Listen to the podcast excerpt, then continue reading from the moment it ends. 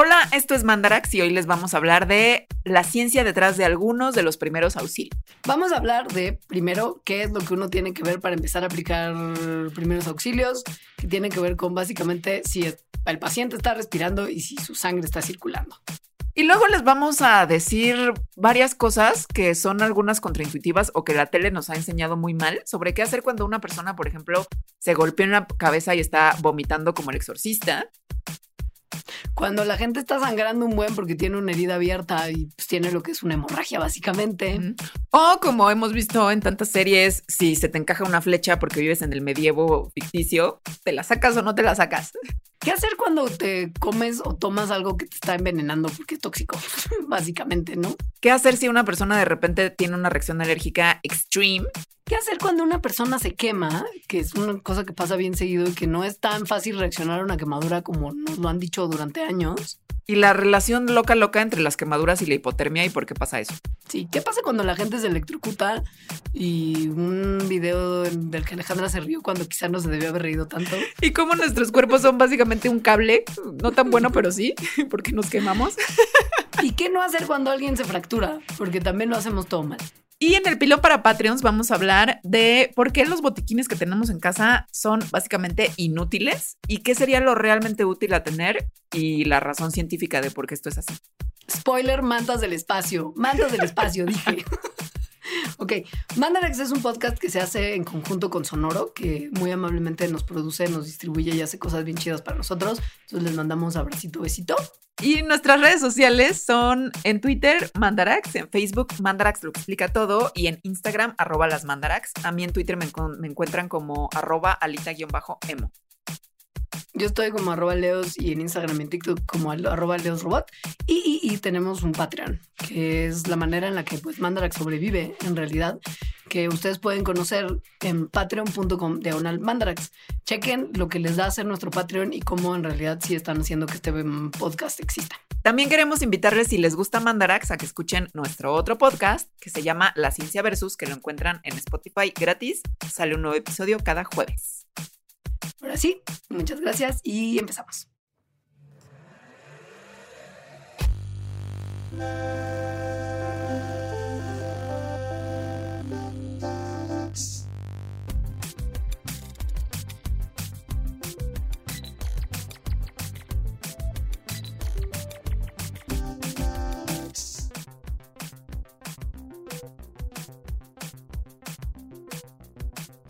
Ok, este tema surgió porque tomé un curso de primeros auxilios que sentí me dio poderes, superpoderes de poder salvarle la vida a alguien en alguna situación que Dios no lo quiera se vaya a presentar. Yo siento que lo que te dio más bien es la clara instrucción de, please no toques, no hagas nada, solo llama a una ambulancia porque cualquier cosa que vas a hacer, cualquier cosa, lo que sea, si, si respiras sobre esa persona le vas a causar una muerte lenta y dolorosa. Sobre todo si no sabes qué hacer, ¿no? Ajá. Entonces, sí. le conté a Leonora y Leonora dijo, güey, ¿por qué no hacemos un programa de la ciencia de los primeros auxilios? Porque esa es otra de las cosas que yo no sabía porque pues no sé por qué no me lo había preguntado, pero los primeros auxilios tienen ciencia detrás y hay gente que recurrentemente revisa los protocolos de primeros auxilios, o sea, como organizaciones internacionales, para cambiarlos, para ver qué funciona mejor de acuerdo a la ciencia que existe. Y sí es muy interesante. Sí es, y básicamente todo lo que usted pensaba sobre primeros auxilios está o equivocado o sumamente incompleto. Esa es como la, la, conclusión de todo el programa, es básicamente esa, incluyendo su botiquín que compraron en la comer. Así, es. Sobre todo ese botiquín. es inútil. Eso vamos a hablar en el pilón para Patreons. tiene todo lo que no debería tener. inútil. Y no tiene nada de lo que debería tener. Pero, a ver. Básicamente tienes que ser como un ente del futuro para que tu gente esté bien. O sea, tienes que ser como de he venido del futuro con lentes y capas y cosas. Pero, a ver, eh, disclaimer. Aquí no, o sea, no les vamos a enseñar primeros auxilios. No es un programa para eso, porque nosotras, pues, o sea, sabemos lo que yo aprendí en mi curso, que está muy bien, pero más bien, si quieren saber primeros auxilios, vayan y tomen algún tallercito de primeros auxilios con alguna persona que haya estudiado para ser paramédico o paramédica. De hecho, cuando yo le dije a Alejandra, hoy tendríamos que hacer un programa de primeros auxilios, fue de, no, qué responsabilidad, eso va a pensar, o sea, eso va a ser súper complicado porque no quiero como confundir a la gente como de que creen que puedan hacer cosas. No, no. Fue muy responsable. Tomen, sí, o sea, sí es importante que sepan los primeros, o sea, dar primeros auxilios y por lo tanto vayan por un taller con alguien chido. Ok. Habiendo dicho eso. ¿Qué es el primer auxilio como tal? Los primeros auxilios son las cosas que haces para alguna emergencia que son esenciales para que una persona se mantenga con vida si hay una enfermedad o si se lastima de alguna forma eh, y que tienen, o sea, que muchas veces es como en lo que llega alguien que sabe más o llegas al hospital. Sí, o sea, eso no va a resolver todos tus problemas.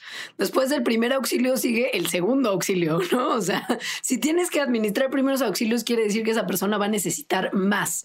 Entonces, es solamente para evitar que la persona se muera en lo que llega un adulto responsable del cuidado de la salud. y el así los objetivos principales de los primeros auxilios son, uno, preservar la vida. O sea, que lo que hagas preserve la vida, las más vidas posibles. Entonces, si tú no sabes qué hacer, y te estás poniendo en riesgo porque ves un accidente en medio de la carretera y para ir a ayudar te atropellan a ti también, bueno, entonces no va a haber un herido, va a haber dos, incluido, ¿no? entonces el primer objetivo es preservar vidas. Las más que se puedan, todas ellas. Ajá, incluida la tuya, pues. Pero que además fue como de qué raro escenario en el que tú podrías estarte poniendo en riesgo y lograste pensar en uno. Yo creo que es bastante común porque entras como en estado de, emergencia y entonces ves nada más como lo que está enfrente de ti y no te fijas si estás como que te vas a caer y te vas a romper tú la pierna o si efectivamente estás en medio de la carretera, etcétera. Me pasaría. Sí, según yo debe ser muy... Sí, entonces eso primero. Luego, lo segundo es prevenir que siga habiendo más daño. Eso es como lo que casi siempre vemos en los primeros auxilios, o sea, que la persona que se lastimó, que tuvo un accidente, etcétera, pues se mantenga estable hasta que justo venga el adulto responsable del cuidado de la salud. Pues sí. Y el tercero es que los primeros auxilios no hagan peor para la futura recuperación de esa persona. Esto es súper importante. Y justo es lo que creo que muchas de las cosas que la gente entiende intuitivamente de los primeros auxilios, porque lo vio en la tele, en una película y o en Grey's Anatomy, eh, muchas de las cosas que uno pensaría que puede hacer de primeros auxilios para ayudar a una persona, en realidad le pueden estar dañando un buen. Incluso, por ejemplo, que hagas cosas que parece que estás ayudando a la persona, pero en realidad lo único que estás haciendo, por ejemplo, es retrasar la llegada de esa persona al hospital. O sea, una cosa que es bien importante de los primeros auxilios es concentrarse en lo que realmente urge, como, considerando los parámetros que acabo de decir Alejandra, y no distraerte en como otras cosas en lo que, o sea, no. y, aplica mucho el si no ayuda, no estorbe. O sea, de verdad, si no sabes qué hacer, mejor no hagas nada, mejor busca ayuda. No, o sea, ponte a gritar, háblale a alguien por teléfono, algo así. Ajá. Ahora, hay un abecedario Ay, pues porque a los humanos nos encanta la mnemotecnia como tal. Y entonces necesitamos siempre herramientas para acordarnos de cosas. Y en este caso, las cosas que son realmente urgentes de los primeros auxilios, las acomodamos en un ABC. El, en el abecedario. Ajá, sí. Y entonces, para, o sea, si usted está en duda de esto será considerado un primer auxilio urgente o más bien estoy distrayéndome de lo que es realmente importante con alguna estupidez, piensa en este ABC. El ABC es en inglés E de airway, o sea, vías aéreas. El ABC está pensado como lo primero que puede matar a alguien. Entonces, la primera es la A. Airway, vías aéreas. Si alguien se le atoró algo en el cogote, se va a morir bien rápido si no, si no se desatora. O sea, bien rápido en minutos. O sea, si tiene obstrucción de vías aéreas, lo primero es que alguien que sepa hacer la maniobra Heimlich, que por eso tiene que tomar su taller de primeros auxilios para aprender a hacer eso, se la haga. Vías aéreas libres. Airway. Punto número uno. B es the breathing, respiración, que va de la mano con vías aéreas, pero no es lo único que estén desviadas las vías aéreas para que el paciente respire. Pasa que a veces sus pulmoncitos ya no están haciendo la labor de adentro afuera, adentro afuera. Entonces, si la persona no está respirando, aun cuando ya confirmaste que sus vías aéreas están libres, hay que administrar respiración de emergencia rápido, porque tres minutos sin respirar, igual y hasta no te mueres, pero daño cerebral probablemente tengas. Y para eso también tienen que tomar un taller de primeros auxilios para que les enseñen cómo hacer el RCP. No es nada más como decía, apachúrale el ritmo de la Macarena. No. y luego la C es de circulación, que va también muy de la mano con la B de breathing, de respirar. Que es que te des cuenta que el corazón no está latiendo, que muy probablemente por eso no esté respirando, y otra vez hacer el RCP ayuda. También la circulación tiene que ver con la sangre. Es decir, si hay una hemorragia muy extrema, o sea, de verdad, alguien está sangrando muchísimo, en cuestión de minutos puede perder mucha sangre. Y perder mucha sangre, sobre todo, bueno, sí, si está latiendo el corazón, se va a perder un montón de sangre, porque justo la, o sea, la sangre está saliendo con el latido del corazón.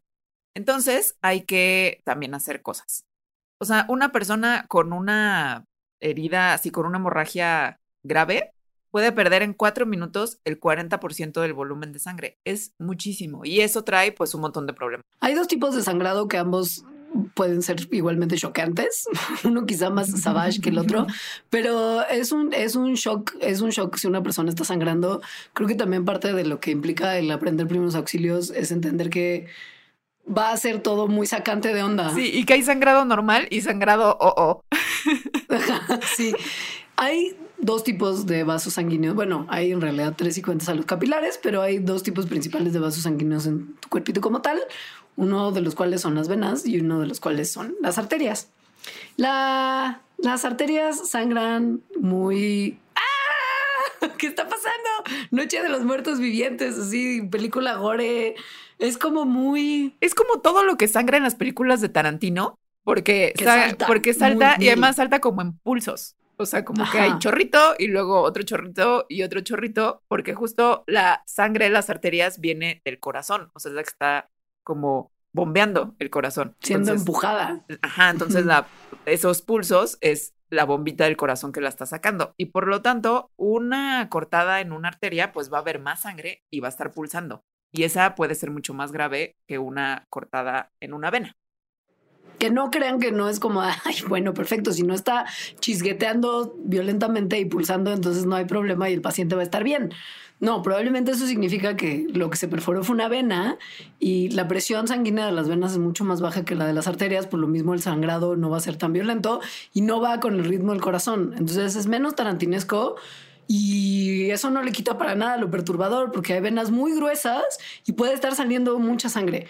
En el Mejor de los casos, si usted aplica presión a la herida, sea sangrado arterial o sangrado venoso, esto debería de quizá poder detener el sangrado, pero que entienda que va a ser un shock ver a una persona sangrando. Va a ver. Y está en, está en su responsabilidad rescatista el detener ese sangrado para que la persona no pierda el 40% de su sangre en minutos. Ahora le pondríamos un torniquete, de eso hablaremos después. primero, primero vamos a hablar de algunas cosas justo como el torniquete, porque sí viene un poco de la mano, de algunas como cosas que justo tenemos muy malentendidas de los primeros auxilios y que probablemente no estemos poniendo atención a que son importantes checarlas si estás tratando de dar primeros auxilios, porque pues no es que la persona no esté respirando, que le tienes que hacer RCP, que son las primeras cosas que tienes que ver. Hay otras cosas que si estás pensando en dar primeros auxilios, tienes que estar muy pendiente de si están ocurriendo o no. El golpe en la cabeza, que es muy mal viajante. Porque justo es como cómo saber si es grave o no, ¿no? O sea, esa parte de no dormirse en realidad es no dormirse para que puedas observar mientras la persona está despierta si de repente empieza a hablar raro. que, o sea, ¿cuáles son los síntomas de llevar al hospital? Pues bueno, uno de esos síntomas es muy peculiar porque es que la persona vomite, pero no normal, sino que vomite como proyectil. Así se le llama, además. Creo que es el nombre oficial. Sí, en inglés es projectile vomiting. No, y a mí en mi curso me dijeron así, que vomite como proyectil, o sea, como del exorcista, que abres la boca y... y sin arcadas, o sea, que no es como que haya una náusea y, y, te dan las arcadas y empiezas a vomitar, sino que de repente estás así y... proyectil. Manguera, o sea, abres manguera y sale, sale todo lo que haya. Proyectil de vómito. Entonces, a ver, la vomitada como tal es algo que es uno de los efectos que puede ocurrir después de que hay un golpe en la cabeza y que por lo tanto el cerebro está lastimado. Nada más que hay de vómitos a vómitos. Porque al parecer no es inusual que justo la gente que se pega en la cabeza vomite. De hecho, se hizo un estudio con un montón de niños, 40 mil niños, y se vio que después de un golpe en la cabeza, 15% de ellos vomitaban. Pero solo el 0.2% de los que vomitaron tenían una, eh, un golpe severo, ¿no? O sea, tenían un trauma cerebral. O sea, como que básicamente puedes vomitar por muchísimas razones. Entonces, si una persona está vomitando pero no viste que se pegó en la cabeza, es muy probable que no tenga una lesión cerebral. Pero si se pegó en la cabeza y está vomitando, entonces es muy probable que sí tenga una lesión cerebral. El punto es, si tú estás dando primeros auxilios a alguien que de repente empezó a vomitar como proyectil y no se pegó en la cabeza, no le digas, bueno, es muy probable que tengas una lesión cerebral. Entonces, ánimo amigos, porque no es necesariamente un indicador de lesión cerebral si no hay una razón causal que indique que puede haber una lesión cerebral, ergo que te pegaste en la cabeza, ¿no? Y que haya otras cosas, o sea, porque justo, ¿no? De los 15% que vomitaban después de pegarse en la cabeza, solo el punto 2 tenían algo importante de golpe en el cerebro, ¿no? De trauma en el cerebro. ¿Por qué? Porque pegarte en la cabeza puede causar que vomites por varias razones. Una es una cosa que se llama disfunción vestibular, que es cuando te pegas, o sea, y se lastima una parte del oído interno, o el cerebelo también puede ser, que, como sabemos, el oído interno, pues es lo que hace que tengamos equilibrio. Entonces, si te pegaste o te lastimaste el oído interno porque te pegaste en la cabeza, pues igual estás vomitando porque efectivamente tienes mareo, o sea, porque no tienes equilibrio y tienes mareo. Sí, ahora puede ser que también haya una migraña hay algunas lesiones y, como golpes a la cabeza que generan dolores de cabeza muy fuertes que incluso pueden llegar a ser migrañas. Y las migrañas muchas veces hacen que la gente vomite. Esto tiene que ver con el dolor, porque igual y estás vomitando porque pues si te pegaste gacho en la cabeza y te está doliendo, o sea que tienes mucho dolor. El dolor en general hace que la gente vomite o puede hacer que la gente vomite. ¿Por qué? Porque cuando tienes un dolor muy extreme, el cuerpo está estresado en realidad, o sea, es como, sí, tienes mucho dolor. Entonces el estrés hace que liberes hormonas del estrés, como la adrenalina. Y esto hace que se activen unos receptores celulares que están en el sistema digestivo y en el cerebro, que hacen que sientas náuseas. Entonces, es algo así como que el sistema nervioso se la está pasando muy mal y las hormonas que está liberando están haciendo que tu sistema digestivo piensa que quiere vomitar, ¿no? Y te dan náuseas y vomitas por dolor. Si se te fracturó el cráneo, es muy probable que eso también te genere mucho dolor y este dolor te haga vomitar, por si se lo preguntaban, porque sí, hay muchos golpes a la cabeza que pueden romper el cascaroncito protector del cerebro. Bueno, otra cosa que puede pasar además de la fractura de cráneo y que no solamente debe de ser doloroso, sino muy preocupante, porque en realidad si te pegaste muy fuerte en la cabeza y algo está pasando como que estás vomitando como proyectil, es muy probable que las cosas no estén necesariamente bien, entonces siempre corre a un hospital. En realidad, con todo lo que vamos a hablar en este programa es siempre llamen a un profesional y siempre lleven a las personas al hospital. Más bien tomen el taller porque justo tal vez no sería lo mejor llevar a una persona. En fin. No, no, pero hablarle a una ambulancia. O sea, si ven que no se puede, sí. pero llamen a un profesional que pueda tomar mejores decisiones que de repente uno puede. Porque, por ejemplo, te pegas en la cabeza y estás vomitando muy repetitivamente y quizá no fue porque fractura de cráneo, ni migraña, ni, dolor, cosa vestibular, la disfunción vestibular, ni, ni justo nada más producto del dolor, sino que te pasó algo en el cerebro que se llama un hematoma subdural, que lo que es básicamente, como todos los hematomas, es que se está colectando mucha sangre en una parte de tu cuerpo, pero en este caso es la superficie del cerebro donde se está como juntando. O sea, se te está haciendo como un moretón cerebral. Un moretón. Pero en el cerebro, sí. Y lo que provoca esto es que aumente la presión que hay dentro de tu cráneo, que es algo que no es deseable para nada. Tu cerebro está siendo aplastado por algo que está ahí, que es sangre que se va como acumulando. Y ahí no es como nada más una naucecita por el dolor. Ahí es donde empiezas a vomitar como el exorcista totalmente. Como no se sabe exactamente por qué, pero como que tu cerebro dice tengo que sacar algo. no se entiende muy bien por qué. Y lo que sacas es todo lo que tienes en tu interior. O sea, y como proyectil sin que te dé náuseas, sino de repente nada más vomitas. Si no se sabe exactamente por qué, se cree que es porque O sea, una de las cosas que se cree es porque como está aumentando la presión en el, en el cerebro, eso está aplastando partes del cerebro y nervios importantes y cosas así que hacen que no nada más vomites como proyectil, sino generalmente hay otros síntomas que vienen de esa presión intercraneal, como por ejemplo que solo se te dilate una pupila y la otra no. Como David Bowie, o sea, si te vuelves David Bowie de repente, no es normal. O sea, que o sí, o que tus pupilas no respondan a la luz, ¿no? O sea, que no se, que no se hagan más chiquitas con la luz. Por eso los doctores te ponen una, una lucecita en el ojo para revisarte. Ajá. Que tengas debilidad en los músculos. O sea, como que le, que si te piden apriétame las manos y según tú se las estás apretando, pero es como si estuvieras débil, eso también es porque algo en el cerebro no está bien. No. Desmayarte. Si la conciencia, pues no. Ajá. Que empieces a hablar raro, o sea, como ya sea más lento o cosas extrañas. Como si estuvieras muy pedo. O sea, empiezas a hablar así. Sí, o que no te acuerdes de tu nombre, o sea, como cosas de ese estilo. O, o por eso también dicen que es importante que estés con gente que te conoce porque ellos saben cuando estás hablando extraño o no. No, o sea, no nada más como si estuvieras hablando muy pedo, sino esto no diría Leonora, ¿no? O sea, esto está siendo muy rara. Prohíban el matrimonio homosexual, di no al aborto. Por ejemplo. Ese tipo de cosas. Si yo las empezara a decir sería ¿Cómo no, hospital, llamen al 911. Bueno, en ese, en ese caso, sí, o, sea, consultar a su médico después de un golpe fuerte en la cabeza, en el que pase cualquiera de estas cosas que implican justo estos síntomas o el vómito como tal. En ese creo que sí es corran al hospital. O sea, es muy probable que haya algo grave ocurriendo en el cerebro. Exacto. Ahora, pon tú que no estás vomitando como el exorcista, pero estás sangrando como en película de Tarantino. ¿Qué, onda? O sea, una, una hemorragia. Primero lo que dijiste, ¿no? Poner presión, porque la mayoría de las heridas que tienen sangrado se pueden parar cuando aplicas presión directa a donde está sangrando. Entonces, eso como que hace que la sangre no siga saliendo. Y sin embargo, sigue proveyendo de sangre, o sea, a lo que está herido. no la cortas, o sea, no cortas el flujo sanguíneo, porque amigos, la sangre es importante que circule es importante, que no se salga toda es básico, pero sí tiene que llegar un poquito a todo el cuerpo. Entonces es como si tuvieras una manguerita con un hoyo, tapas el, o sea, pones presión en el hoyo, haces que no se vaya para afuera, pero que siga circulando por la manguerita.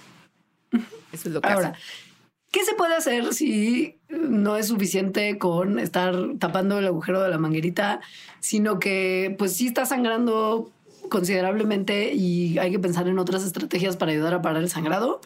Una de ellas puede ser la aplicación de frío, pero como considerable frío, porque lo que hace el frío, el hielo, por ejemplo, cuando te aplicas hielo a una herida, es que disminuye el flujo sanguíneo y el metabolismo celular.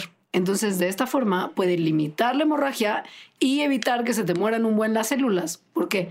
Porque si disminuye su metabolismo necesitan menos oxígeno para realizar todos sus procesos y no hay tanto fijón que no esté llegando tanta sangre a ellas como pues como si estuviera todo funcionando normalmente. Entonces, si la lesión es súper aguda y traumática y mega de sangre, puede ayudar mucho como poner hielo. Esto se ha visto con la Science. En lo que llegas al hospital, otra vez. o sea, todo esto es en lo que llegas al hospital.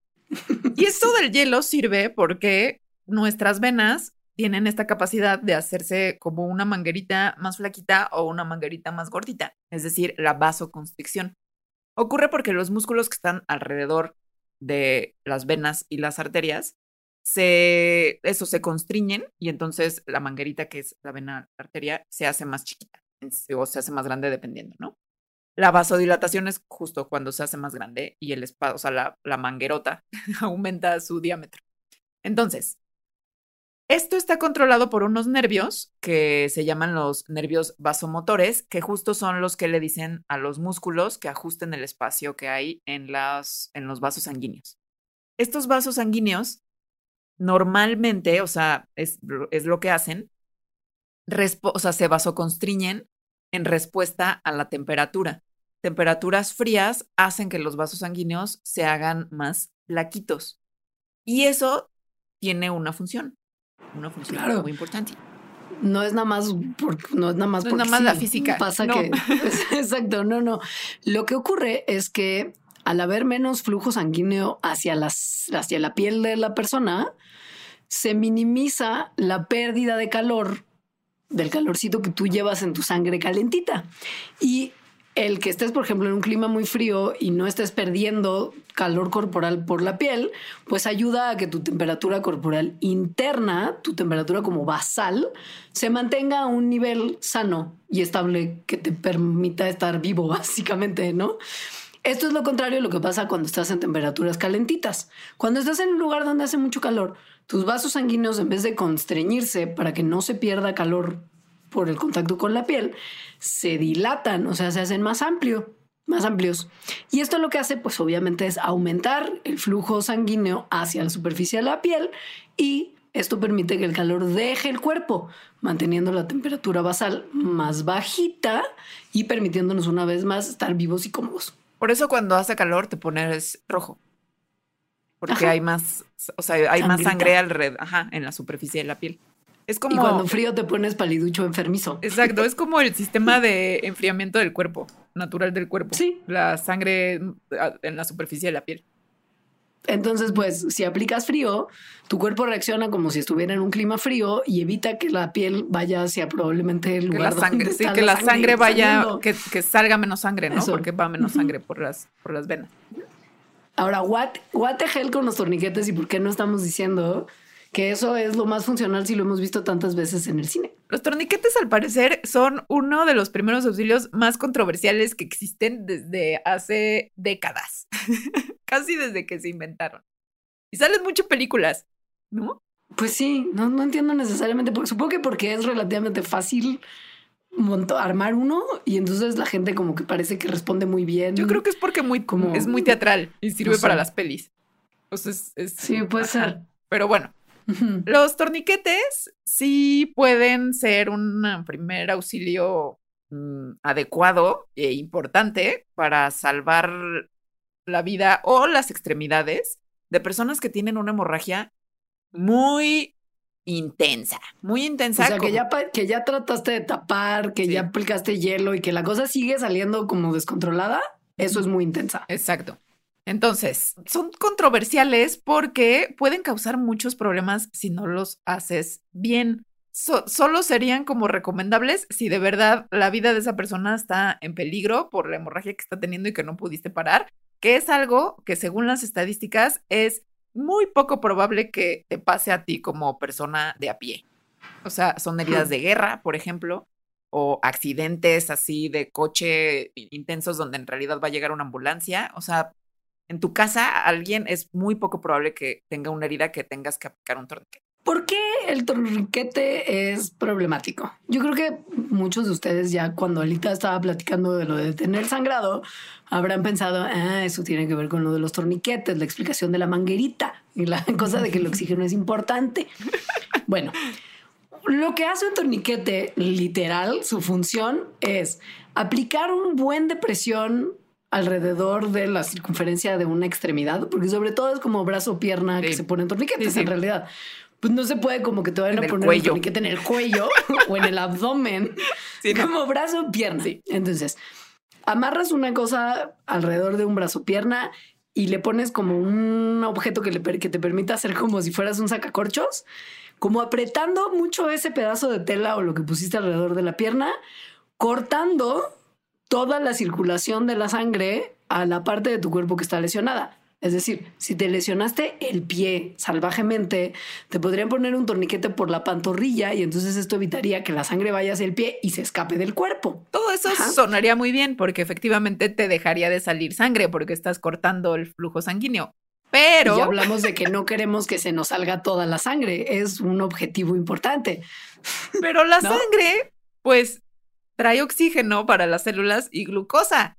Ambas cosas son necesarias para que las células se mantengan vivas, o sea, de lo que está hecho tu cuerpo, incluso la parte que está herida, ¿no? Entonces, cortar el flujo sanguíneo puede, puede crear condiciones peligrosas, una que se llama isquemia, que es cuando justo el flujo sanguíneo, en particular el oxígeno, es restringido a alguna parte del cuerpo. Y la isquemia es la principal razón de que el torniquete sea problemático. Ah, bueno, no hay falla, ¿no? Ya me estoy dando cuenta que está habiendo problemas porque hay un torniquete y que la herida se empieza a ver medio como que está oscureciendo, que se está viendo rara. Medio gangrenada. Medio gangrenada. una cosa de nada. Entonces ya en chinga, quito el torniquete y entonces ya se regresa el flujo sanguíneo y salvado el tejido. Ah, no. Esto también tiene riesgos. Esto puede ser problemático y puede generar complicaciones extra a lo que ya te estaba pasando, por lo cual necesitaste el torniquete al principio, ¿no? Entonces, vamos a entrar en detalle, mucho detalle, de todas las cosas que pueden salir mal si aplicas un torniquete, pero que sepan que la conclusión de todas ellas, sobre todo si el torniquete o se queda mucho tiempo o se quita muy rápido y mal, hay mucho riesgo de daño permanente, mucho. Sí, probablemente muy, catastrófico. O sea, acuérdense de los propósitos de, los primeros auxilios, es no causar más daño. Bueno, el torniquete es una de las cosas que podrían empeorar. Yes. La primera cosa que puede pasar con un torniquete, si no sabes cómo ponerlo, o si lo pones mal, o en fin, pero queda mucho tiempo, es que haya daño a algún nervio porque estás, o sea, por ejemplo, si el torniquete es muy delgadito, o sea, como voy a utilizar esta cinta de mis tenis para hacer un torniquete, a eso me refiero con muy delgadito, entonces la presión es muy fuerte y eso puede dañar a los nervios. Entonces, Medio así. Sí, entonces, pero además los puede dañar permanentemente. O sea, que de verdad un nervio que, por ejemplo, fuera el responsable de comunicar a tu cerebro con tu pie, ya no sirve y entonces pierdes sensibilidad o incluso la movilidad o en toda la pierna. Entonces, eso es una consecuencia grave. Esto yo no lo había pensado, la verdad, lo del daño a los nervios. Yo más bien me había quedado con la siguiente parte del daño al torniquete, que es como un poco la más obvia y que es el daño muscular. Si tienes una isquemia prolongada del tejido, que está en la parte donde está el torniquete y abajo del torniquete, o sea, donde ya no está llegando la sangre, pues puede haber un daño muscular permanente. Incluso, y aquí es donde la cosa se pone francamente gore, necrosis. Muy gore. La necrosis, muy gore. Se llama necrosis, o sea, ya desde ahí es gore el nombre. Desde el nombre es... O sea, es que se te murió el tejido. Sí, literal, la necrosis de un tejido significa muerte del tejido. Y esto ocurre cuando las células no reciben el oxígeno y las ukiki necesarias para como tener energía y sobrevivir. Entonces pasan dos, tres horitas, la célula ya no tiene reservas energéticas, todas tus células empiezan a morir.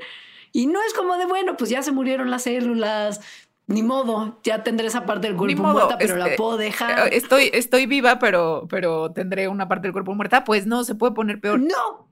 Sí, porque los tejidos necróticos se convierten en tóxicos para el cuerpo, porque cosas muertas, eh, como no, no, empezar descomposición. Es, la gangrena como tal. Sí, bacterias, infecciones, millones de cosas. Entonces, si ya llegamos a la necrosis del tejido, la necrosis está muy extendida, es muy probable que la parte afectada se tenga que quitar, es decir, amputación.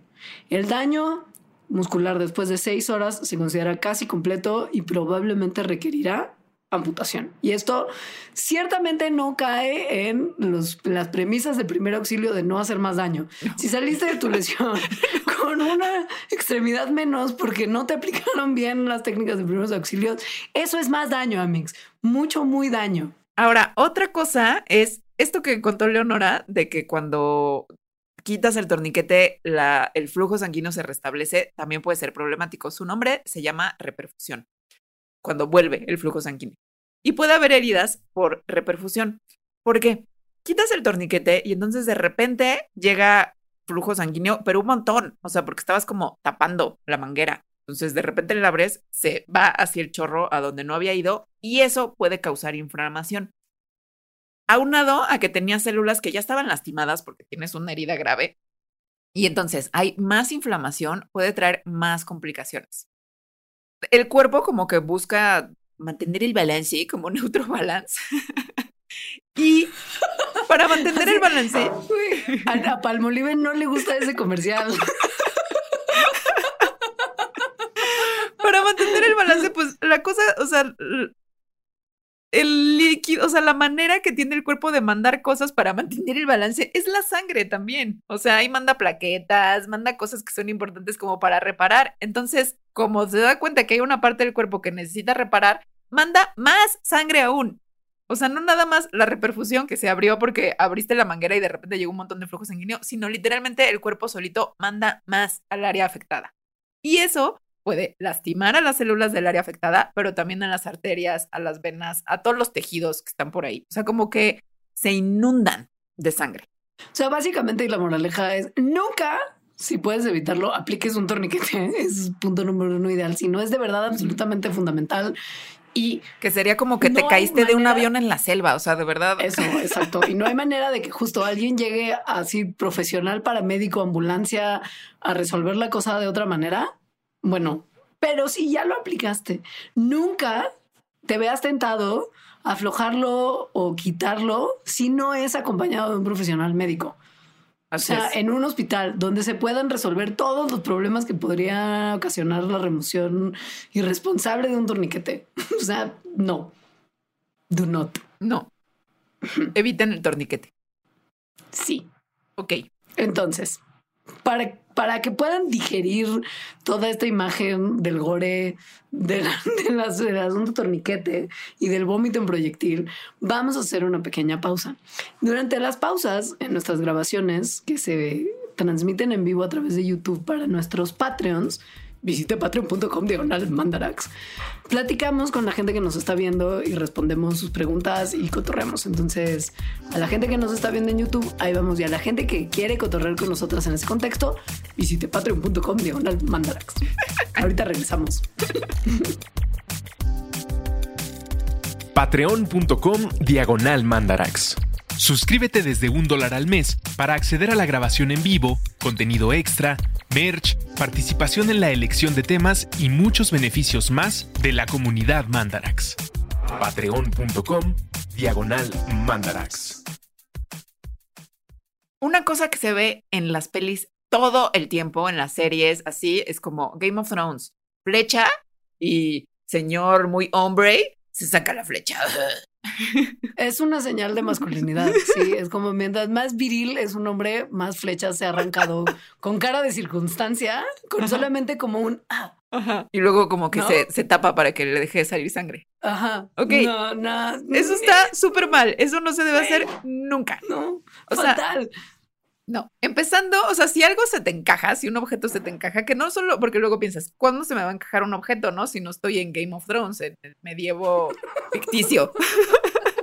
bueno, es súper común que se encajen cosas en la casa. O sea, como una tijera que corres y te caes. Eh, vas caminando por la calle y un palo en el ojo. O sea, de verdad, es que es muy común. O sea, uno piensa, no son heridas comunes, sí son. ¿Qué hacer cuando se te encaja algo en el cuerpo? A menos que sea algo muy chiquito, o sea, como una espina en el dedo, bueno, eso sí te la sacas, ¿no? Tijeras no corren con tijeras. Solo quiero hacer ese pequeño paréntesis. Pero bueno, la gente hace muchos, pasan accidentes. Entonces, a ver, objetos grandes que se te encajan. En primera, son muy difíciles de sacar, no es como en las pelis, que, que, aplicas fuerza e invocas al dios de la virilidad y te lo sacas. No. O sea, son muy difíciles de, remover. Son, son. Y en segunda, y tal vez más importante, el objeto mismo puede que te esté ayudando como un primer auxilio. Sí, porque, a ver, piensen, piensen. Estás haciendo algo muy del medievo falso y se te encaja un objeto. Mm, piensen en el objeto. Vamos a pensar en una, un cuchillo. Un cuchillo. Un cuchillo. Cuchillo porque además puede aplicar no solo para falso medievo, sino también falso gángster, falso pandillero. O que estás haciendo el juego ese de que te, o sea, de que pones la mano y, si entonces ah, con un cuchillo vas como de dedo en los huecos entre dedos. Puede pasar. Debo también hacer mucho énfasis en que por favor no hagan ese juego y no corran con tijeras. Digo, como me, como un... Ese mensaje sí lo podemos dar. sin compromiso, sí se pueda. Bueno, cuchillo en el escenario ficticio o no ficticio, porque al parecer todo el mundo se encaja cosas todo el tiempo. Tienes un objeto puntiagudo y filoso que entra en tu cuerpo. Si entra como en un solo movimiento, como pues entraría si estás en una situación de, de falsa impalación, va a crear muy probablemente una herida interna que es casi idéntica, pero prácticamente idéntica en tamaño y forma a la hoja del cuchillo que te hizo la herida. Y como es del mismo tamaño y forma, actúa como si fuera un corcho, como un, tapón. en la herida. O sea, el cuchillo que hizo la herida, si no lo mueves, pues la está tapando, ¿no? y esto parecería que no es chido y por eso máxima virilidad es me voy a quitar esto que está protuberando de mi cuerpo, igual sí es chido. Ahora, si eres una persona que aprendió primeros auxilios con la dinastía Bourne o como se llame, y, la tele en general, y lo quitas, entonces eh, los vasos sanguíneos que el cuchillo cortó y que estaban siendo tapados por el mismo cuchillo, ya no van a ser tapados por el mismo cuchillo y van a empezar a sangrar un montón. Buen. Un buen, porque más la herida, o sea, la herida, por ejemplo, de un cuchillo, lo que ves por afuera es una parte, pero adentro, todo adentro es la herida. O sea, es muy grande en realidad. Entonces. son muchas venas, son, son muchos espacios de sangre que se rompieron, no uno. Sí. Cuando quitas el cuchillo, las tijeras, el palo, lo que sea que estaba. La lanza, la lanza medieval. que estaba haciendo que esos vasos sanguíneos estuvieran tapados, pues entonces se van a destapar y vas a empezar a sangrar un montón, mucho, mucho, mucho. Y además no nada más como externamente, sino internamente, porque justo la herida es grande. Así que ahí no quitar, o sea, no quitar. No, porque justo por si fuera poco, en el escenario del, del empalamiento por cualquier objeto, es poco probable que el objeto sea además así perfecto, filosísimo, prístina la hoja del cuchillo que te lastimó, que va a entrar así como si fuera mantequilla todo tu cuerpo con hueso y cosas. Y que va a salir así también, ¿no? Ajá. Muchas de las cosas que te encajas tienen pues las orillas medio rasgadas, con piquitos, como que no son perfectas y puras y filosísimas. Y entonces, al sacar algo que tiene pues picos, ¿no? Porque pues esos son, ¿no? Si tienes la, herida, de algo punzocortante que no está muy afilado, que no está perfectamente liso, pues son picos. Entonces cuando vuelves a sacar algo que tiene picos, no solamente te hicieron daño los picos al entrar, te van a hacer daño al salir. Entonces mejor dejarlos donde están hasta que llegues a un lugar donde hay un profesional de la salud que pueda hacerlo de manera responsable. O sea, eso la tele nos enseñó muy, pero muy mal. Muy fatal. Fatal. Otra cosa que nos han enseñado mal es qué hacer cuando alguien se tomó algo tóxico. O sea, típico que guardaste el cloro en la botella de Sprite. Porque es muy típico y es algo que también hay que evitar. No guarden líquidos que no son en botellas de cosas comestibles. Es muy mala idea, pero pasa. Siento que este es un manual de, de cómo lidiar con la estupidez profunda de la humanidad.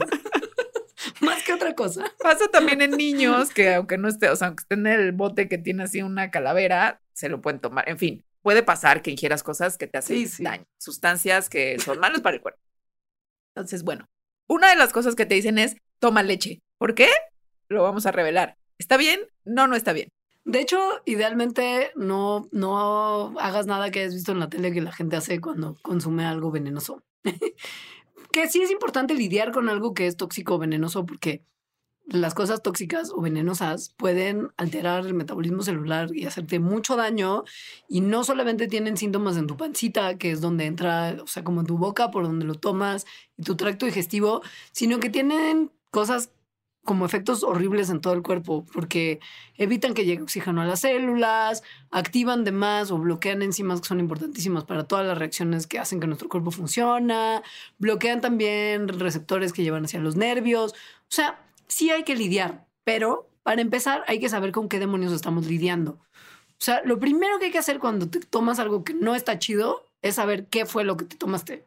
O, lo que alguien más se tomó. esa persona. Por eso no hay que cambiar los de botes.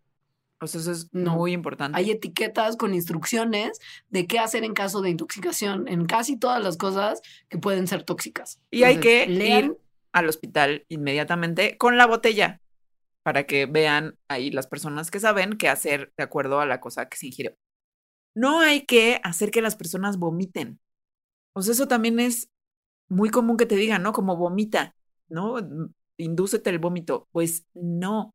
Igual y las personas van a empezar a vomitar y, ok, ¿no? O sea, eso tampoco es como, no, no vomites si le tapas la boca. No, no. Pero no hay que darle nada para tratar de que vomiten o como picarles o decirles que se piquen para tratar de que vomiten. ¿Por qué? Porque, número uno, no es una manera efectiva de, de, que se vaya a lo que tomó del estómago. Eso ya se metió al cuerpo.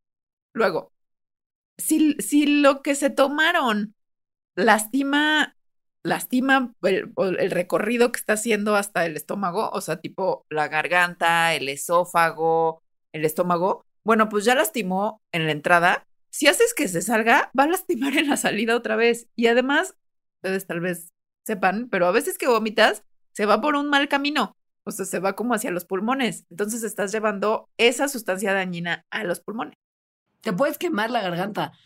O sea, hay quemadura, quemadura. Y, y, puede hacer también que vomites, que se absorba el veneno más rápido en tu cuerpo y en cantidades más grandes, porque cuando vomitas estás ejerciendo presión en tu estómago y esto eventualmente puede forzar a que la sustancia tóxica se absorba más rápido en el cuerpo. Entonces, por eso tampoco. Después, porque puede interferir con otros métodos de tratamiento que sí sirven, gracias por nada. Y después, porque a veces cuando tratas de inducirle el vómito a una persona lo puedes lastimar. Y a veces también cuando la gente empieza a vomitar es muy difícil pararlo. Entonces, si se está lastimando por vomitar y ya es una cosa que está como fuera de control, también puede haber daño. Va a Entonces, vomitar, no. No. No. Ahora, tampoco hay que dar líquidos, ni leche, ni agua, ni nada. A menos que ya hayan hablado con un profesional de la salud, estén súper seguros de qué es lo que tomó y les digan entonces esto es lo que hay que hacer. Porque si se dan fluidos líquidos que son incorrectos para la sustancia que se tomó, Número uno, pueden causar que vomiten y ya vimos que, que vomiten no está bien. Luego, algunos, o sea, dependiendo de qué es lo que se tomaron, algunos líquidos pueden hacer que eso que se tomaron se absorba mejor en el cuerpo. Por ejemplo, si se da algo grasosito como leche o como aceite de oliva o cualquier tipo de aceite, eso hace que ciertas sustancias tóxicas se absorban mucho mejor, como la naftalina que la naftalina son estas bolitas que se ¿no? Las casas de abuelitas y abuelitos luego huelen así porque se ponen en los closets para ahuyentar polillas. Y que son tóxicas y bolita, niño chiquito, me como eso, bueno, si se les da leche, peor, la va a absorber el cuerpo mejor. Sí, también el tema de que si tomaste algo que puede hacer espuma, se te puede ir la espuma para el lado contrario que son los pulmones. Esto pasa cuando hay ingestión de líquidos, entonces evitarlo.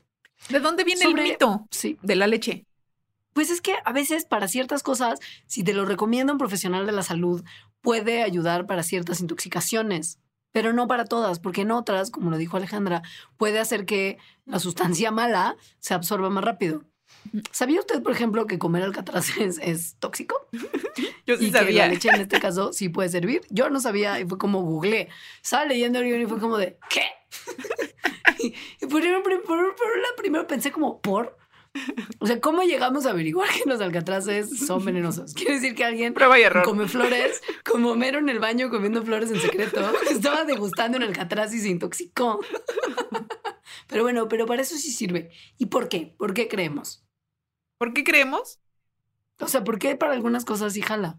Ah, porque, bueno, jala, por ejemplo, para los alcatraces y también para otro tipo de plantas, eh, porque hay un componente de la leche que como que se pega a los componentes tóxicos de ciertas plantas, no de todas tampoco, ¿no?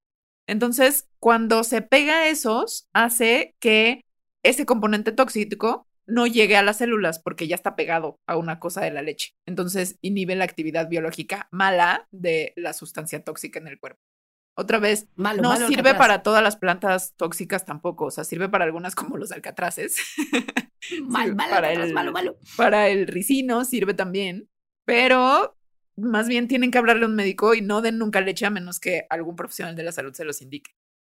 Otra de las cosas con las que a veces hay que lidiar, porque qué lata el cuerpo cuando a veces se pachequea él solo. Gracias por nada, estúpido cuerpo. Es el choque anafiláctico que es la reacción que tiene nuestro cuerpo a, como pues sí, justo como una reacción alérgica muy violenta.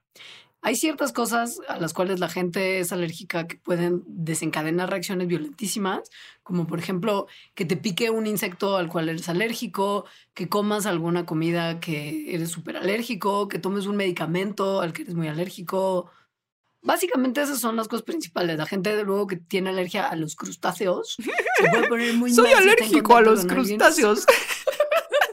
gracias por entender. No, gracias. Soy alérgico a los crustáceos. Amo esa parte de esa película. Esa película es buenísima. Elizabeth Hurley y esa parte hacen una gran película. Pero bueno, shock anafiláctico. ¿Qué, ¿Qué, está pasando en tu cuerpo cuando comiste un alérgeno un crustáceo? Se fea la cosa, un crustáceo. Lo que ocurre es que el sistema inmune está reaccionando como un loco. O sea, realmente como un loco porque está reaccionando exageradamente, pero además inapropiadamente. Porque inapropiadamente porque está pensando que oh, una sustancia a la que eres alérgico eh, es algo que te va a matar y en realidad lo que te va a matar es el propio sistema inmune. Empieza a liberar como un loco sustancias para atacar a eso que piensa que es muy malo, que incluyen a la histamina, que es una hormona que está involucrada en la respuesta inmune y que muchas veces es lo que hace que nos hinchemos. Y eh, bueno, así, ¿no? Como muchas cosas. Entonces, eso hace que en muy rápido, porque además como está como un loco, es muchísimo, o sea, como exagerado, que muy rápidamente esas cosas que están haciendo que tu cuerpo se inflame, incluidos los vasos sanguíneos e incluidas las vías aéreas, pues de repente estén tan inflamadas que no puedas respirar. O no circule tu sangre, que ya vimos porque es un problemón. Ajá. Que no circule tu sangre también hace que no puedas respirar. O sea, que tengas menos oxígeno. Yes. Entonces es, te puedes morir bien rápido. Sí, sí. ¿Qué se hace? Hay, hay soluciones, Amix, hay soluciones. Que me parece como insulting and unacceptable que en México casi nadie trae consigo este tipo de... Esa es una de las cosas que un botiquín tendría que tener, pero como nuestros botiquines son inútiles.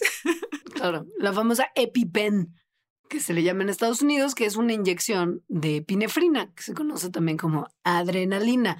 Piensen una vez más Tarantino, que seguro ha de haber tenido muchos cursos de primeros auxilios, en esa escena maravillosa de Pulp Fiction en donde se inyecta violentamente el corazón directo con adrenalina y Uma Thurman regresa del umbral de la muerte muy despeinada y muy, muy maltrecha, muy maltrecha. Pero, pero regresa. ¿Por qué? Córrele a la sala de emergencias para que te terminen de resolver. No es nada más como de ya tuviste la inyección de adrenalina y ya se acabó. Recordemos que el primer auxilio requiere de un segundo auxilio después que da un profesional. Ahora, ¿por qué sirve el shocksazo de adrenalina? La adrenalina o epinefrina se une a receptores en el sistema nervioso. Al sistema nervioso, una, una parte del sistema nervioso particular, que es la responsable de la respuesta huye o pelea, la flight or fight. O sea, a una situación estresante. Es la hormona del estrés, ya lo dijimos hace rato y mil veces en otros programas. Mil, mil millones. Creo que es de las cosas que más hemos tocado en Mandarax. Entonces, si hay adrenalina, el cuerpo está, lo lee como situación estresante. Entonces, el cerebro dice, aquí hay un peligro y te prepara para el peligro. Eso es lo que hace la adrenalina y es por eso que el estrés crónico es tan peligroso. O sea, o sea en este caso es bien. En este caso es bien, sí, porque pone a tu cuerpo en survival mode. O sea, y no nada más de survival mode, sino pasan cosas específicas que hace que en el caso de un choque anafiláctico sea muy útil. Por ejemplo, te pones como vampiro, o sea, paliducho, porque tus vasos sanguíneos reciben una señal que dice, güey, mueve la sangre hacia áreas donde la sangre es más necesaria, como tus músculos ¿no? Tus músculos necesitan mucho oxígeno porque en teoría hay un depredador que te está amenazando y tienes que huir de él o pelearte contra él. Entonces necesitas mucho oxígeno en tus músculos. Ahora, si tu cuerpo está mandando un montón de sangre a las áreas que más necesitan. Y entonces como tu cuerpo estaba ensanchando las venas y las arterias porque había mucha histamina y cosas del sistema inmune que estaban haciendo que todo se hinchara, como la adrenalina está haciendo que la sangre se vaya de las venas y las arterias para mandarla a los músculos, entonces reduce la hinchazón, ¿no? O sea, reduce que te pongas todo rojo que te estabas poniendo con la reacción alérgica, por eso te pones más bien como vampiro, y ayuda entonces a que la sangre circule mejor. Tu corazón empieza a bombear más y más rápido, como más duro y más rápido, rápido y furioso, para llevar más sangre oxigenada donde se necesitan más como los músculos. Y esto hace que aumente la producción sanguínea, pero producción sanguínea. Y muy importante, como estás en survival mode, porque está el tigre detrás de ti, entonces eh, la respiración, el ritmo respiratorio, se empieza a hacer más rápido y más profundo, porque necesitas más oxígeno que llegue a los músculos para poder correr en chinga. Lo que hace que las vías aéreas se abran y que más oxígeno llegue a la sangre. O sea, hay broncodilatación lo cual te salva de morirte en el choque anafiláctico. Por la asfixia como tal, ¿no? Básicamente. Eso es lo que hace la adrenalina. Entonces, el que te den con la inyección de adrenalina, que justo en el gabacho venden unas como plumitas que son muy fáciles de usar, no es así justo tarantinesco de que tienes que tomar el vasito y la jeringuita y así. No, ya vienen un como fácil de aplicar en donde sea, además. O sea, siento que te la puedes poner en la pierna o en donde sea y se resuelve. Y aquí en México nadie. Si vieron la película de Hereditary, habría, habría impedido toda la trama de la película si hubieran tenido un EpiPen. ¿Es en serio? Es que no, esa sí es muy de terror, pero pues, No, no la he visto porque me has dicho cada vez que, no la puedo ver. Que por cierto, estoy viendo The Last of Us y estoy muy orgullosa de mi aguante del susto. Pero creo que no es tan de susto. La voy a ver porque yo creo que no hay nada como Hereditary. No, no, no, porque además no puedes tener una serie como en una cadena como HBO que sea de horror, como realmente horror, como esperando que todo el mundo la pueda ver. Porque siento que no todos gustamos. Pero en fin, nos distraemos. Quemadura. Muy común. Quemadura es. Esa sí, esa sí te la doy. O sea, correr por la vida empalándote, lo siento mucho menos probable que quemándote. Quemadura es muy común. Quemadura sí es bien común. Y hacemos cosas muy, común. muy mal en general. Por ejemplo, yo tenía la idea de que una quemadura así como que, ay, te quemas con el comal, lo primero que hay que hacer es agua súper fría. Súper fría, porque el frío mata calor. es lógico. Y, un poco sí, o sea, sí, sí, frío mata calor, o sea, sí cierto frío hace que la quemadura no siga avanzando, pero mucho frío hace que te lastimes más. Poqui. Sí, ok. El proceso de quemadura es literal un proceso. No es como que te quemaste y ya. Para empezar hay que aclarar eso. Es un daño que empieza y continúa un cierto tiempo, entonces hay que tratar de detenerlo.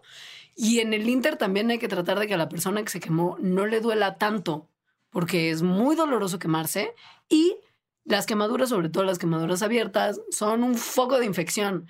Entonces, lo que tenemos que hacer cuando alguien se quema es detener el proceso de la quemadura, enfriando un poquito la quemada, evitar que a la gente le duela y cubrir el área quemada para evitar la entrada de bacterias y más ponzoña. Ahora, sobre enfriar y poner así el dedo en agua hiperfría, mm, se ha visto que no es tan bueno que esté hiperfría. Primero nomás, si, si a la gente está como cerca de la fuente de algo que lo está quemando, primero quítenlo de ahí. Eso siento que nomás hay que mencionar. O sea, hay que como evitar el contacto con lo que está causando la quemadura. Yo sé. Sí, la gente corre con tijeras, al parecer. Entonces, güey, está todo bien. Sí. Luego, sí, te quemaste con el comal el dedo, entonces lo pones en agua, en agua fría, sí, pero agua en realidad es lo que aquí llamaríamos al tiempo, o sea, como sale de la llave. Eh, lo que se ha visto es que agua de como de 15 grados centígrados funciona muy bien. Si está más fría, bueno, además lo que hace el agua a esta temperatura eh, también quita un poco del dolor, o sea, reduce el dolor. Si pones agua muy fría o si pones un hielo, que es algo que yo he hecho, eso hace que los vasos sanguíneos se constriñan, o sea, se hagan chiquitos, como ya contamos. Eh, y eso puede hacer que la herida por la quemadura se ponga peor. En realidad necesitas sangre para reparar la herida que está ahí. Entonces, si constriñes de más los vasos sanguíneos, impides que el cuerpo solito tenga la capacidad de repararlo y la quemadura pueda ser peor. Y además que si enfrías mucho, muchas partes del cuerpo, esto te puede dar hipotermia, la hipotermia es un riesgo real muy raro pensarlo como que es contraintuitivo, pero en las quemaduras hay mucho riesgo de hipotermia, ahora les decimos por qué. Pero pues si estás aplicando hielo, digamos que estás empeorando ese riesgo, porque si baja mucho la temperatura te puede dar hipotermia. Entonces, no. Eh, lo que sí, lo que sí es que hay que, por lo mismo, la hipotermia, no, básicamente, hay que mantener, y esto, insisto, también es contraintuitivo, hay que mantener a la gente abrigada. Que no se Hay que ponerles una cobijita, que no se enfríen, o capas de ropa, pero no poner ni cobijita ni capas de ropa sobre el área quemada. Mm, lo que hay que hacer es como mantener, tratar de mantener la temperatura corporal a mínimo 35 grados centígrados, que es como nuestro cuerpo todavía alcanza a funcionar bien. Y es muy importante en los casos, sobre todo de pacientes que tienen grandes quemaduras. Y la explicación es muy sencilla y entonces dices, ah, parecía contraintuitivo, pero no lo es. Ya que lo piensas, Básicamente, no lo es. Que piensas, claro.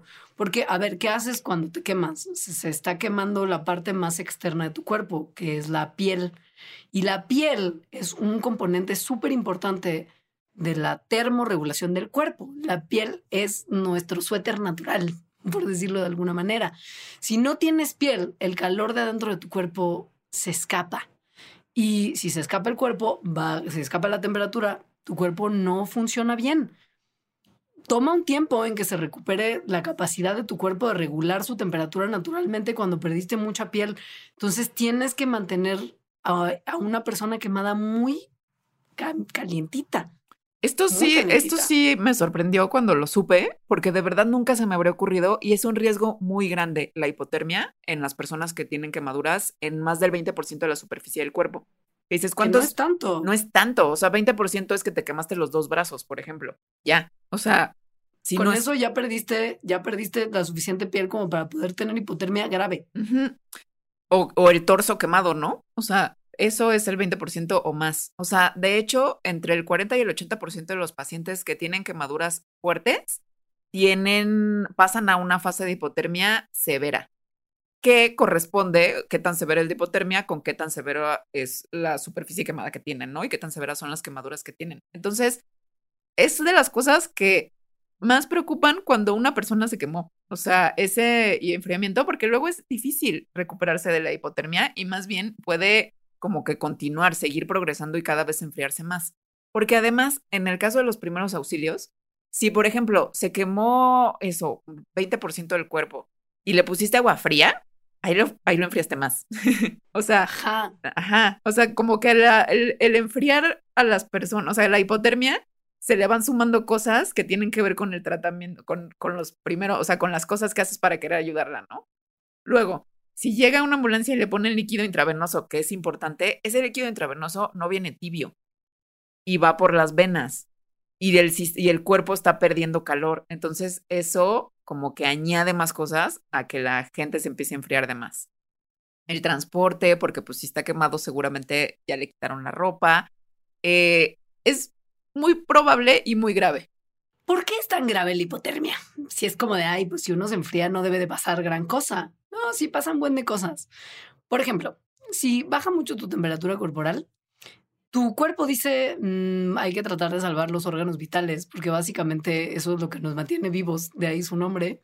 Entonces empieza a mandar todo el flujo sanguíneo o mucho de este a los órganos vitales y desvía el flujo sanguíneo de la piel, cosa que empeora más el proceso de quemadura, porque como Ale lo mencionó, la sangre lleva cosas que reparan, entonces si no va el flujo sanguíneo al área quemada, peor de daño. Pero además, lo que puedes desarrollar es que, pues bueno, si no estás logrando mantener tu cuerpo a la temperatura correcta ni mandando más sangre, puede pasar que tu tracto digestivo, por ejemplo, se muera. Necro, que sí, que se empieza a morir el tejido de tu tracto digestivo, de tus intestinos, porque se enfriaron demasiado. Y entonces, pues si ya hablamos de cómo es un problema que tus tejidos se vuelvan necróticos en las extremidades, imagínate en tu intestino. Porque se enfriaron demasiado y porque no les llegó suficiente sangre, porque para el cuerpo el tracto digestivo no es vital. O sea, vital son los pulmones y el corazón. Entonces, quita sangre del el intestino, por ejemplo, porque es muy grande pero entonces, si no le está llegando oxígeno y glucosa a las células del intestino, pues se van a necrosar. Mm, ¿Qué, qué, más no hacer? Bueno, ya dijimos que hay que mantener abrigadito y no aplicar frío. No eches agua. Si la, si la quemadura está abierta, o sea, porque hay quemaduras que no logran atravesar muchas capas de piel, pero hay algunas que sí. Las de tercer grado. ajá. ajá, logró atravesar. Si tu quemadura sí te abrió mucho la piel, no hay que echar agua, sobre todo agua corriente, a menos de que la persona se esté incendiando y tu única opción, salvo que sea un fuego de aceite, una quemadura con, con cosas de aceite, porque estas si les echas agua solamente empeora también todo porque se propaga la fuente de incendio y eso es un problema. Pero si la persona está en llamas y no hay nada para ayudar a que se le apaguen más que agua, pues bueno, sí agua, pero en ninguna otra circunstancia, porque si expones una quemadura abierta al agua, puedes estar metiendo un buen de bacterias que van a hacer que esa herida probablemente se infecte y eso en los pacientes de quemaduras es muy problemático. En quemaduras abiertas, o sea, que, tiene heridas abiertas, tampoco, nunca de los nunca, hay que poner en realidad nada, ni agua ni nada. Hay, eso sí, no sé por qué, la creencia de que mantequilla, por ejemplo, o como grasas o ungüentos que hay por ahí, funcionan, pero en realidad no. esa persona si tiene no no llega Si una persona se quemó lo suficiente como para que su piel se abra, tiene que ir al hospital. Y si le pusiste algo antes de llegar al hospital, el doctor se lo va a tener que quitar de todas formas y eso va a impedir que le den un tratamiento mejor más rápido y muy probablemente también va a impedir que la herida se cure, se cure más, más pronto. Ahora, esto va un poco de la mano con la cuestión de las quemaduras, porque que te pase esto probablemente va a implicar que tengas quemaduras importantes, sobre todo en la parte de adentro de tu cuerpo, que es súper creepy y así. Y es muy de caricaturas, ¿no?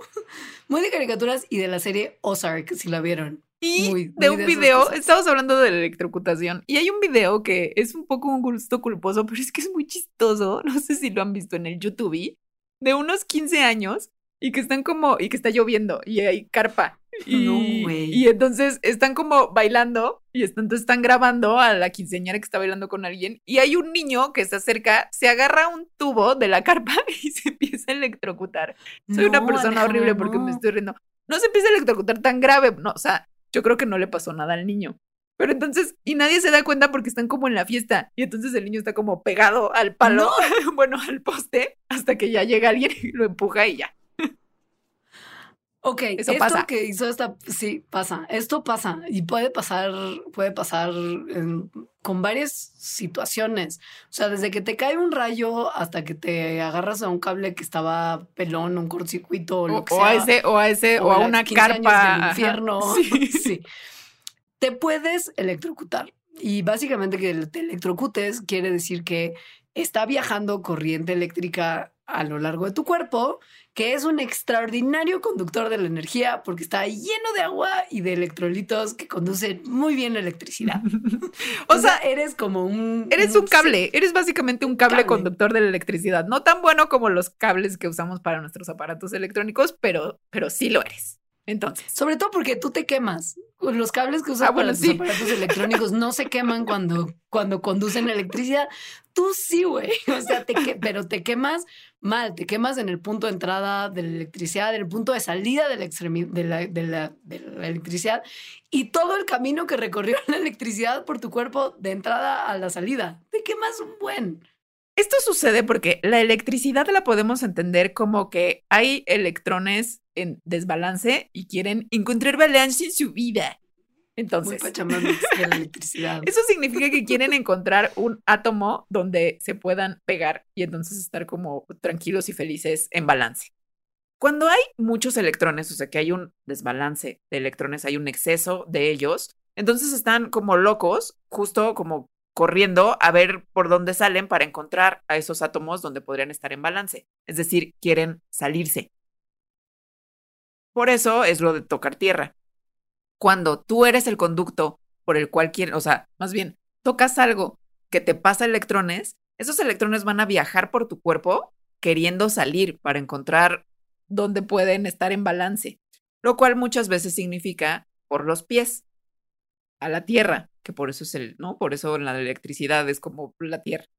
Em, en ese camino de los electrones, básicamente la electricidad también es el flujo de electrones. Eso es lo que genera la electricidad. Entonces, hay flujo de electrones por tu cuerpo, literalmente eres como un cable. Y la electricidad causa quemaduras. Entonces, mientras haya, mientras estés siendo parte de un circuito eléctrico, pues va a haber daño a tu cuerpo. Esta es la parte que es muy, muy interesante y quizá muy responsable de la persona que salvó al niño de los 15 años de ser electrocutado. Y es que tú estás formando parte de un circuito a través del cual la electricidad viaja. Si una de las partes de tu cuerpo está en contacto con otra cosa que conduzca electricidad, tu cuerpo va a funcionar, tus, por ejemplo, tus brazos van a funcionar como una desviación de la electricidad hacia ese otro lugar por donde la electricidad va a viajar hacia el suelo. Que es, por ejemplo, lo que pasa cuando si una persona agarra a alguien que se está electrocutando para tratar de zafarlo de la fuente original de la electrocución, se vuelve parte del circuito porque la, la electricidad está pasando de las extremidades del electrocutado a la otra víctima de la electrocución. Entonces, no tocar con las manos pelonas.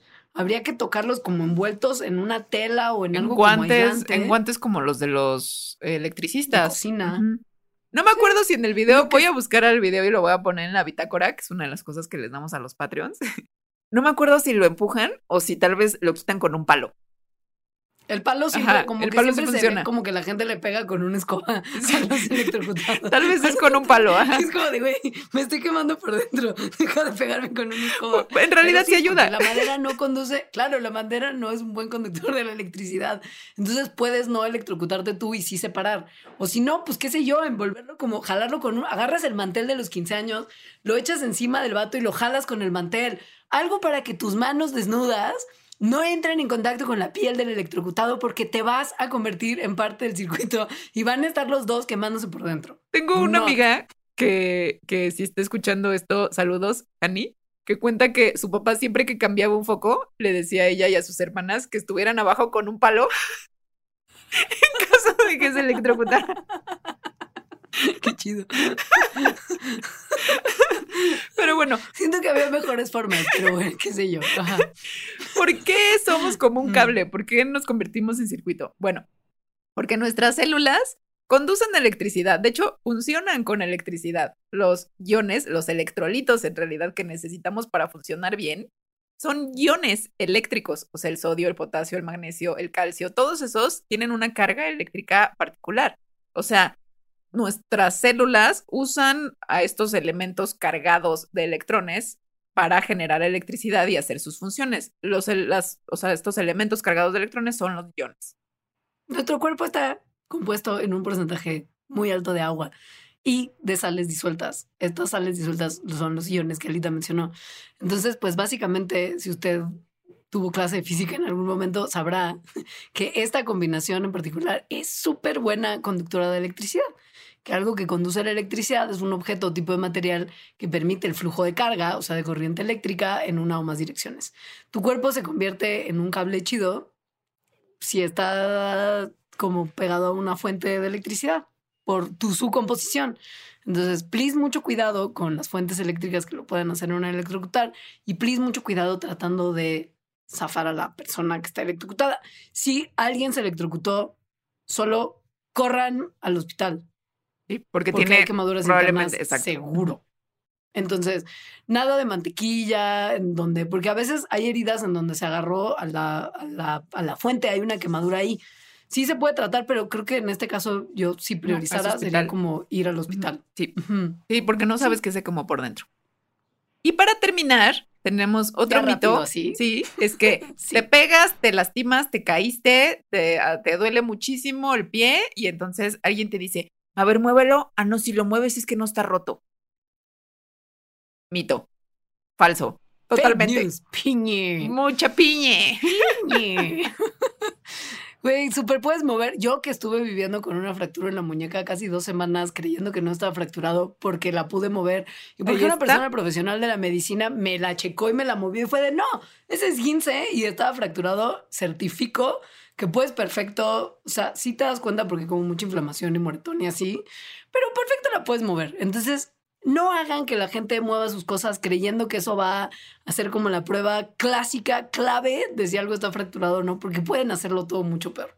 No solo porque tal vez sí está fracturado y necesitaría atención para la fractura, sino porque si realmente está fracturado y lo mueves, bueno, adentro hay justo una fractura. O sea, un hueso roto. Un hueso roto filoso con picos. Un cuchillo. Es un cuchillo humano.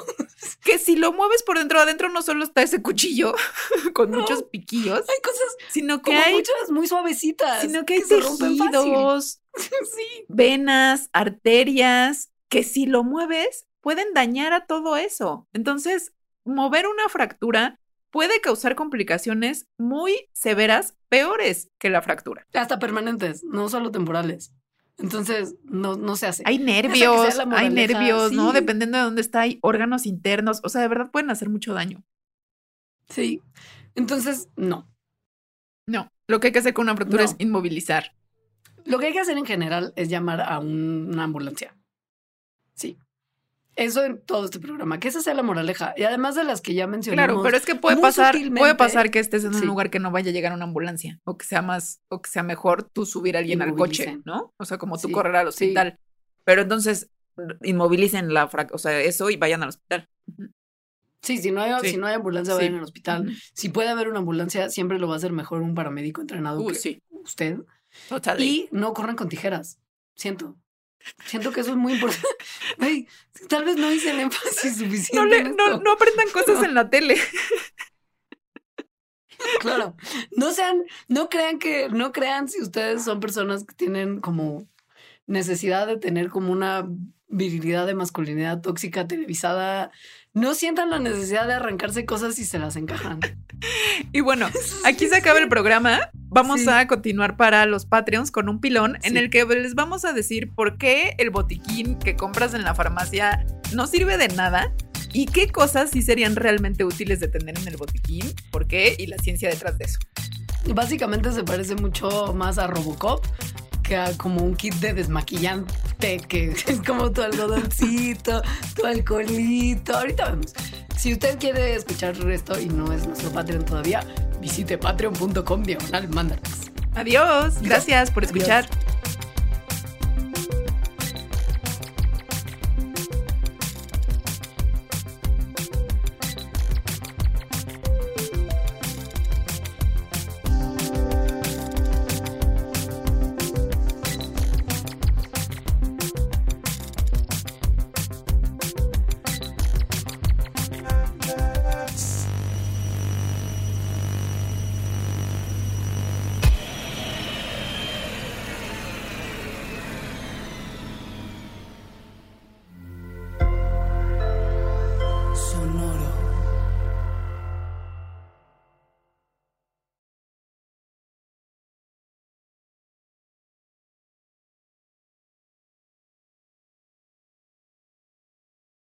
Top Expansión Tecnología. Gadgets. Lanzamientos, reportajes y el negocio de las tecnológicas. En 10 años, el metaverso aportará 5% al PIB de Latinoamérica. Internet ha representado muchos cambios para el mundo y la religión no se ha escapado de ello. Los mexicanos cada vez tenemos casas más tecnológicas. Todo en menos de 5 minutos. Top Expansión Tecnología. Xbox tiene una nueva multa. Adam Mosseri, director de Instagram. Top Expansión Tecnología. De lunes a viernes, a partir de las 6 de la mañana.